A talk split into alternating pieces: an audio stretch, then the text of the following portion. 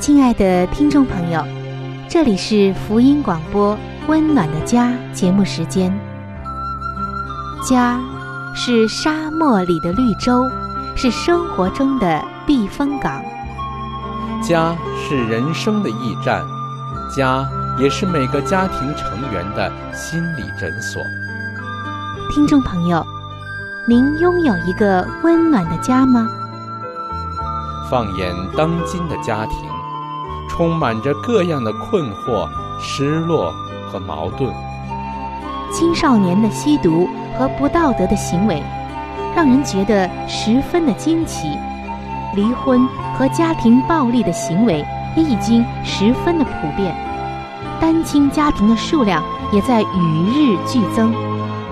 这种种的问题，不禁使人在怀疑。家庭生活是否还能够继续下去呢？对每个人来说，家庭仍然可以是个安乐窝吗？温暖的家，与您携手探寻幸福家庭的泉源。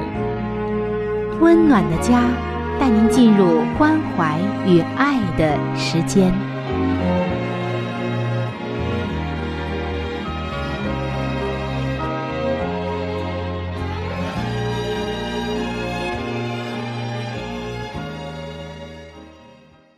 各位亲爱的听众朋友，感谢您走进由希望之声福音广播电台为您带来的福音节目《温暖的家》当中。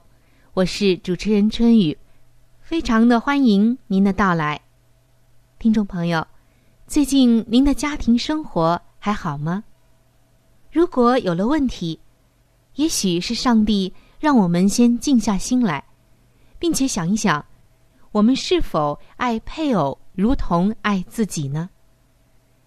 因为婚姻当中的很多问题，都是因为我们爱配偶没有像爱自己这样而导致的。在圣经中，上帝给了我们许多有关婚姻的美好的价值观，都是能够帮助到我们婚姻的建造以及问题的解决的。最近。我们已经进入到第一个价值观的分享，就是爱你的配偶。怎样来爱你的配偶呢？我们已经分享了一部分，比如更深的认同配偶，让对方过得更好，以及爱他就像爱自己一样。还有就是委身。今天啊，我们要说一说婚姻中很现实的一件事儿，那就是。行为，在新约圣经雅各书中就说到，信心没有行为是死的。而在婚姻中也是一样，如果婚姻当中的爱没有行动表现出来，那么这个爱也是死的。雅各书告诉我们，徒具信心之名，却没有行为的表现，这是不太可能的。这怎么能够叫做信心呢？爱也是如此。爱不仅仅是抽象的感觉，或者只想和某个人整天在一起。那些已经为婚姻立下了良好基础的爱，它是能够在婚姻生活中带来行为的效果的。听众朋友，您有没有过这样的一种体会？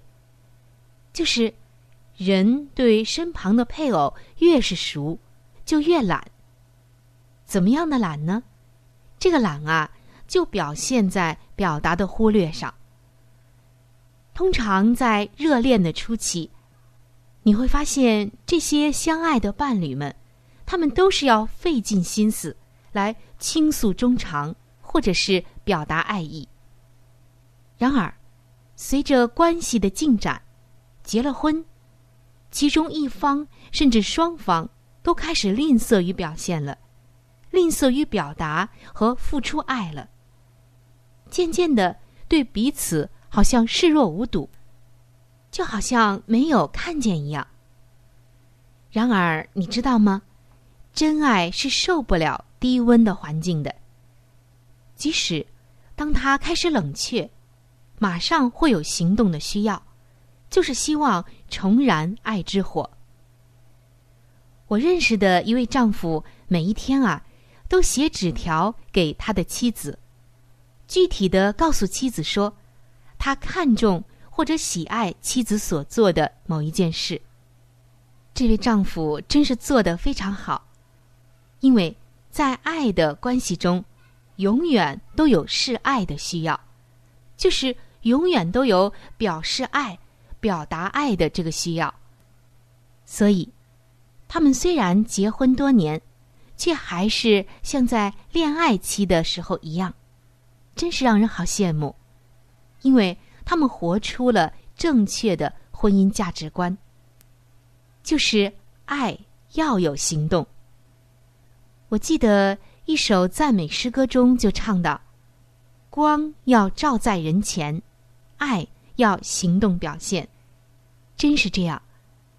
而婚姻当中的爱的行动，并不是要说一些甜言蜜语，或者是送鲜花、要浪漫等等等等。当然，如果你愿意给你的妻子送上一束鲜花，或者是浪漫一下，说一些甜蜜的话，那当然也是很好的事。但是我所见到的一位丈夫，他的表示爱的行动。更加的感动人心。那么，您可能要问了，他都做了一些什么样的事给他的妻子呢？他做了很多的事，这些事在人的眼中都是很小的事情，但是却反映出他深爱着自己的妻子。比如说，有一天，他的妻子身体不舒服，中午回到家里，特别特别想要午休一会儿。平常啊，难得中午能睡上一小会儿，但在那一天，他的妻子中午下班之后，有两个小时的时间，于是就回到家里，因为他所在的公司离他的住家有二十分钟的车程，所以到家之后啊，可以说已经花了二十分钟了。他发现回到家之后呢，丈夫给她留了一张纸条。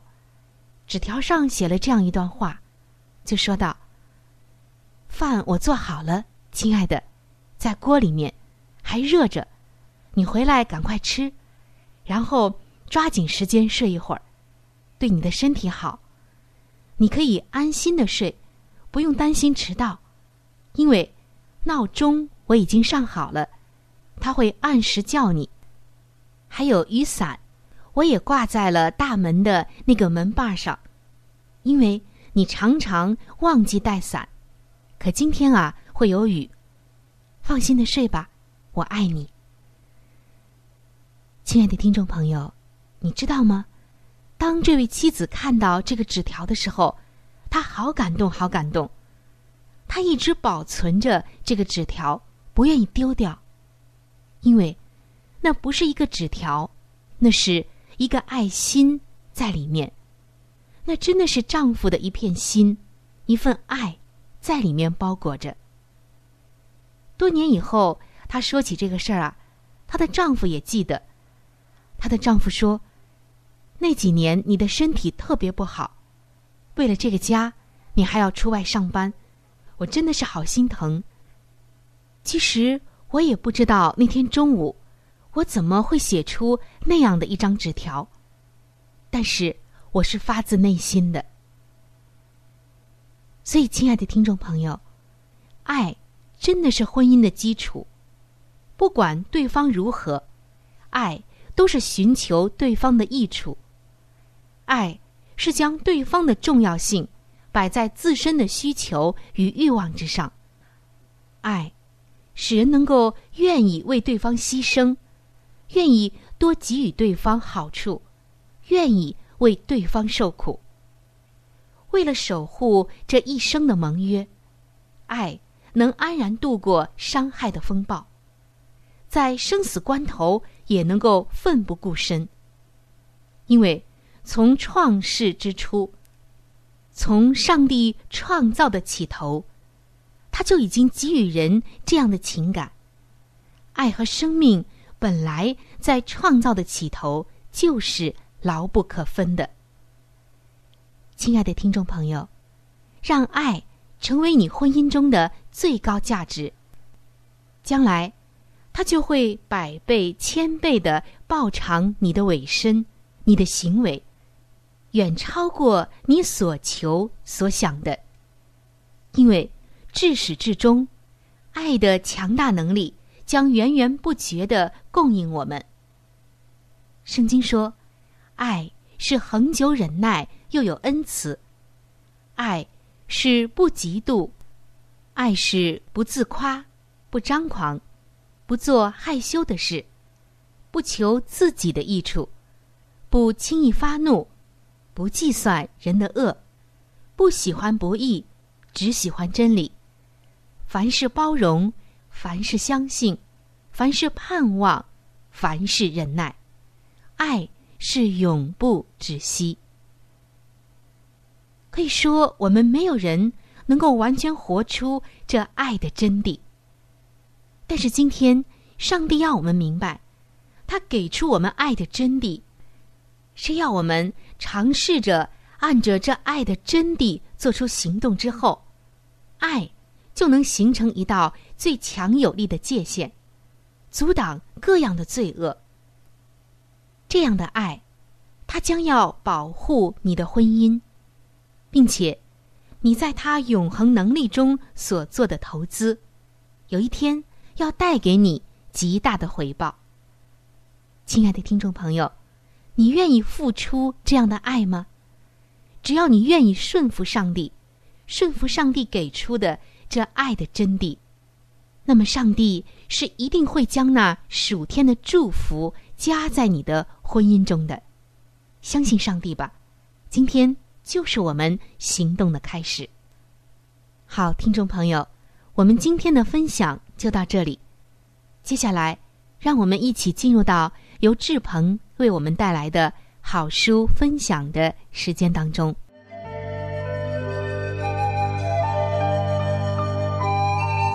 好书分享时间。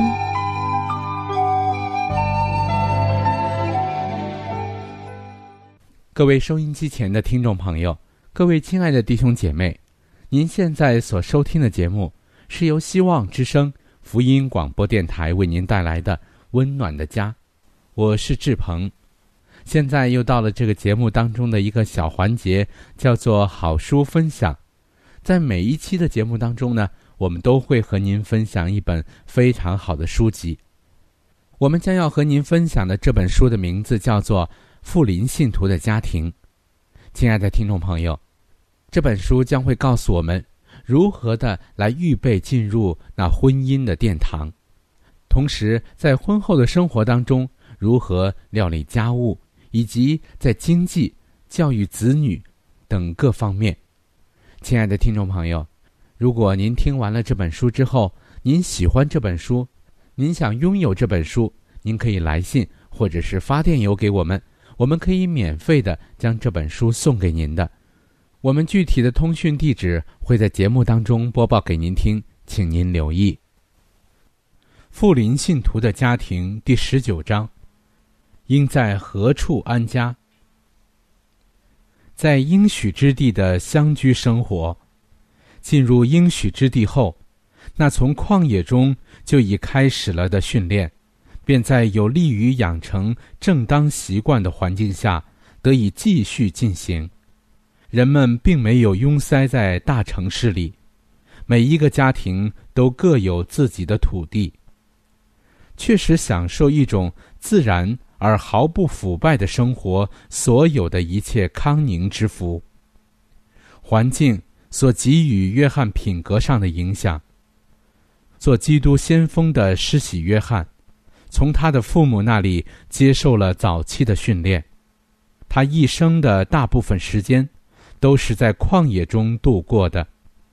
约翰选择了弃绝城市生活的享乐与奢华，宁愿接受旷野中严格的训练，在此他的环境有利于养成朴实和克己的习惯。他可以不被世俗的喧嚣所阻扰。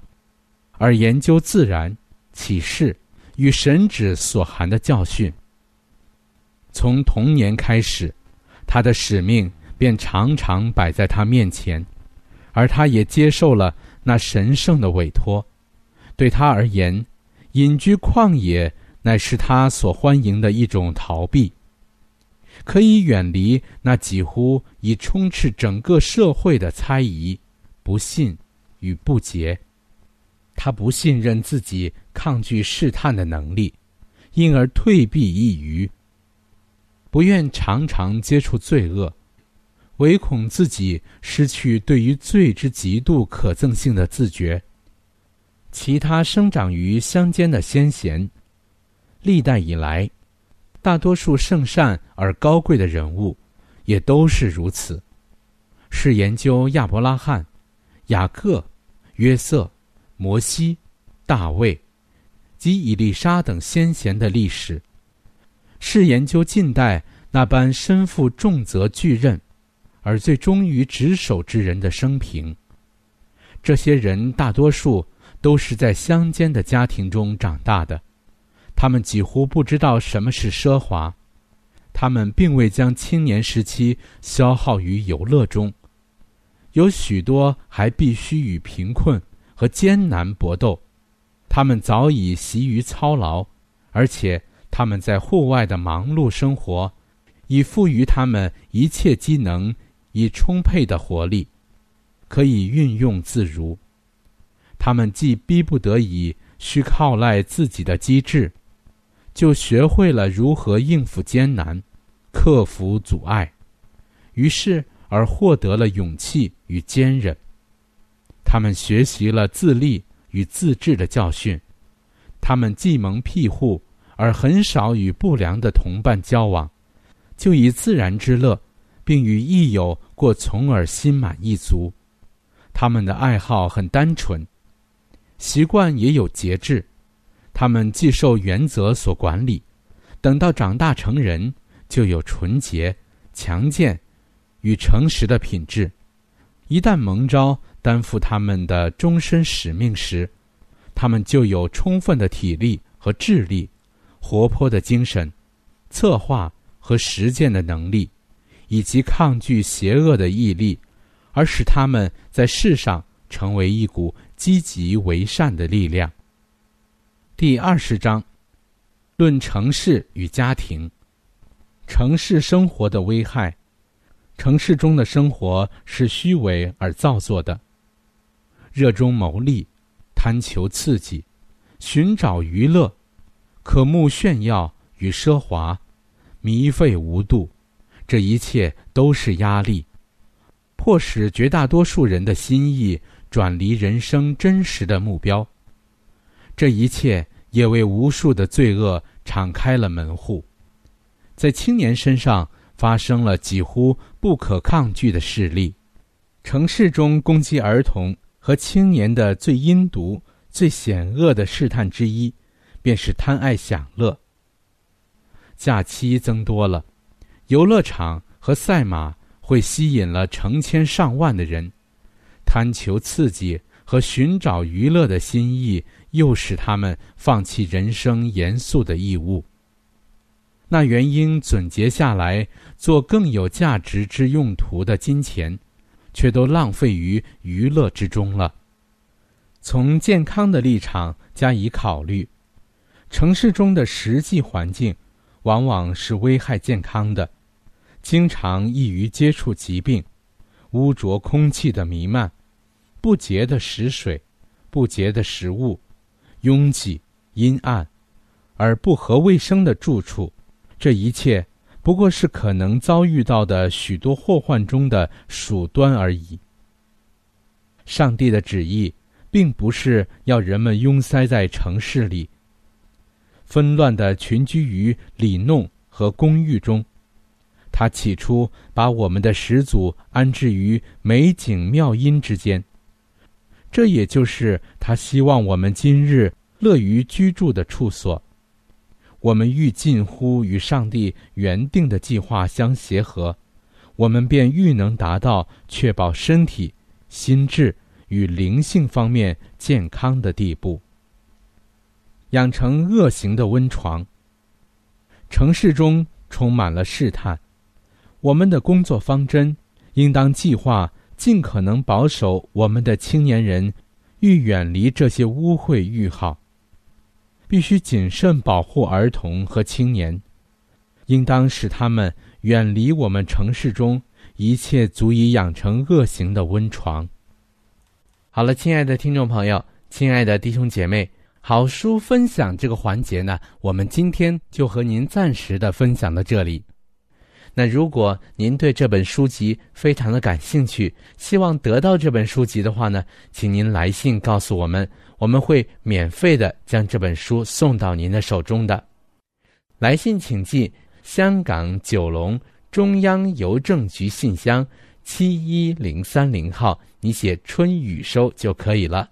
如果你给我们发电子邮件也是可以的，这样更快捷一些。我们的电邮地址是 c h u n y u 小老鼠 v o h c 点 c n。好了，亲爱的听众朋友，我们期待着您的来信。下面呢，我们将时间继续交给春雨姐妹。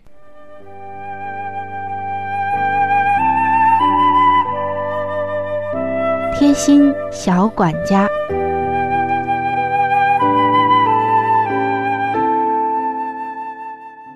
各位亲爱的听众朋友，又到了贴心小管家的时间了。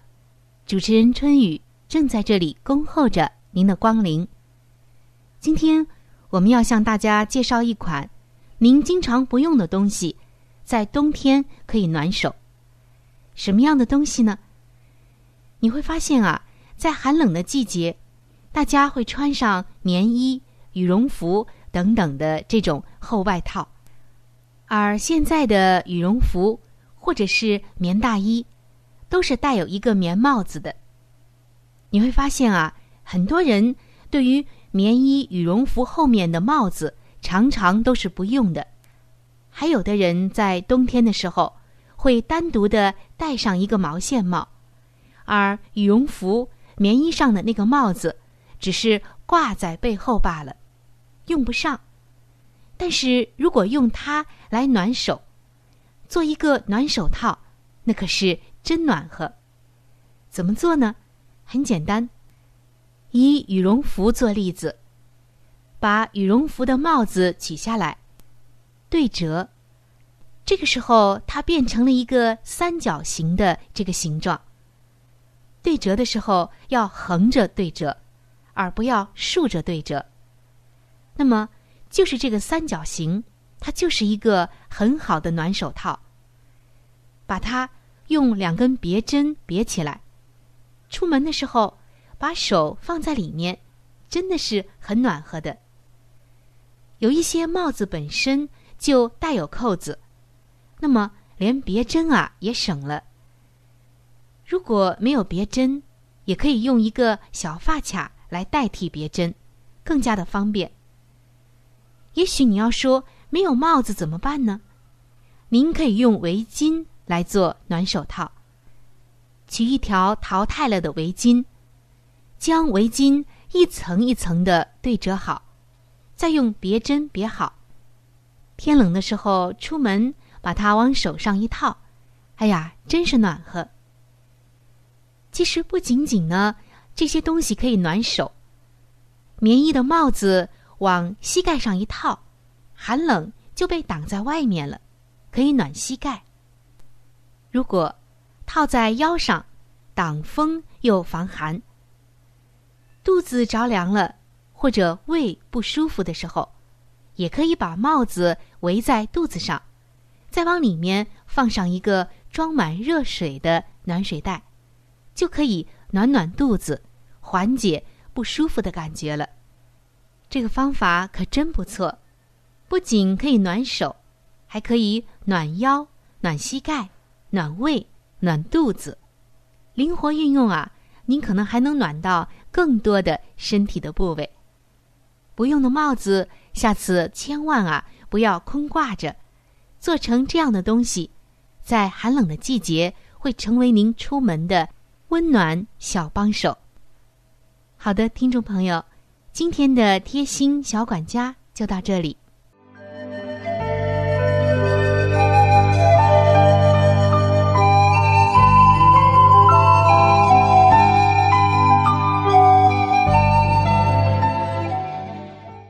各位亲爱的听众朋友，时间过得真是很快。今天的话题呢，就和您先分享到这里了。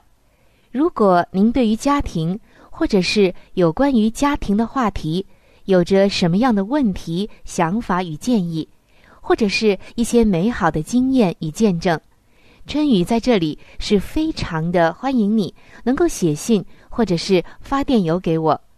那如果你在家庭方面遇到一些问题，或者遇到一些难处，我们也是非常的希望能够成为你最知心的朋友。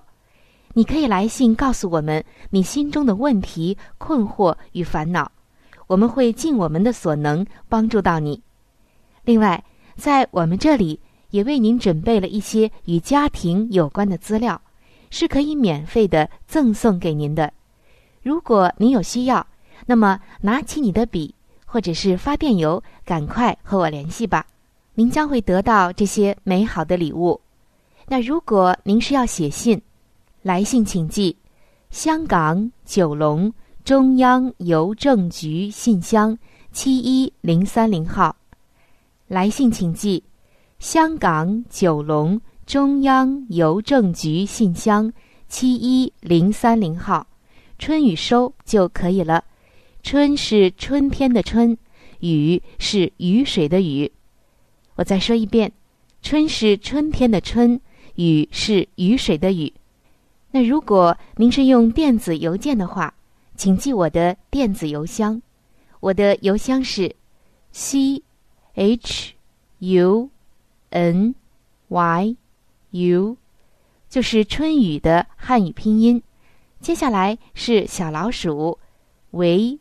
O h c 点 c n，我再重复一遍，我的邮箱是 c h u n y u，也就是春雨的汉语拼音。